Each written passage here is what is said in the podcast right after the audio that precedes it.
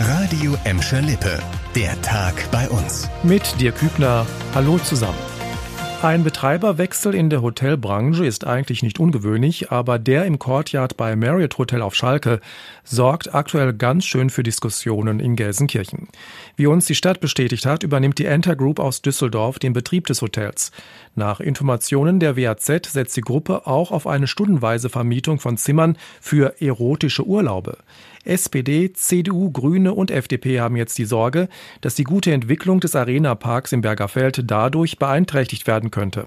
Sie fordern Transparenz vom Betreiber und wollen das Thema auch im Wirtschaftsförderungsausschuss besprechen.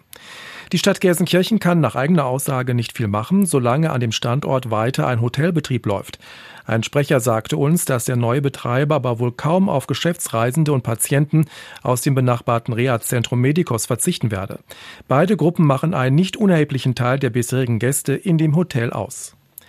Die Corona-Pandemie schlägt auch in der Bilanz der Verkehrsunternehmen durch. Denn in Gladbeck, Bottrop und Gelsenkirchen sind aktuell immer weniger Leute mit Bus und Bahn unterwegs. Das haben Bogestra und Festische auf Nachfrage von Radio Emscher Lippe bestätigt.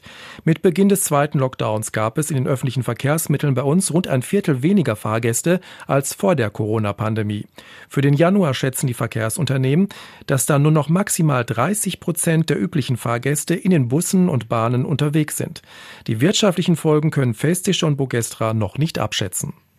Es gibt gute Wirtschaftsnachrichten. Gelsenkirchen kann sich über zwei neue Firmen aus der Gesundheitsbranche freuen.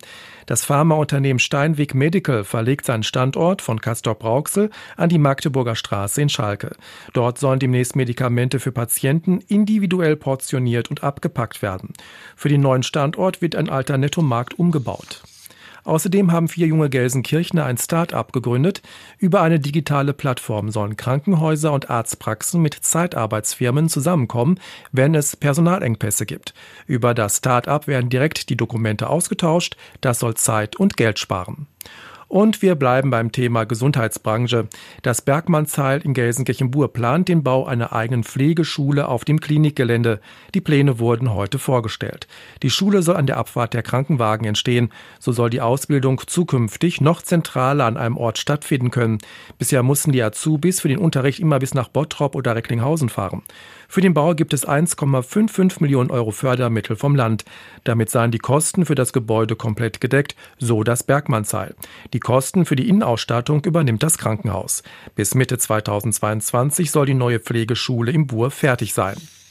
Und das war der Tag bei uns im Radio und als Podcast. Aktuelle Nachrichten aus Gladbeck, Bottrop und Gelsenkirchen findet ihr jederzeit auf radioemscherlippe.de und in unserer App.